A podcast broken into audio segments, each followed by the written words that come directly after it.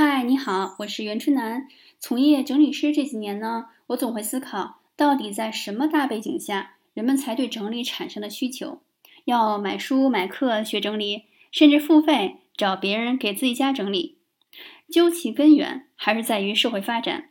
八十年代，美国最先诞生了整理师岗位，原因在于美国提早进入了资本主义模式，通过工业化生产，诞生了巨量商品。再通过鼓励人们消费拉动经济，在一个以经济高速发展为核心的社会形势下，普通人被消费主义大量洗脑，无法管理自己的巨量物品。比如，十一个美国人当中有一个就要额外租赁仓库堆放杂物，所以才不得不向外寻求别人的帮助。美国之后是日本、韩国等国家，现在相似的循环也来到了中国。这才催生了整理师这项业务。所以说，整理师无法完全拯救一个囤积物品、活在混乱中的人，因为改变社会大环境才能根除混乱。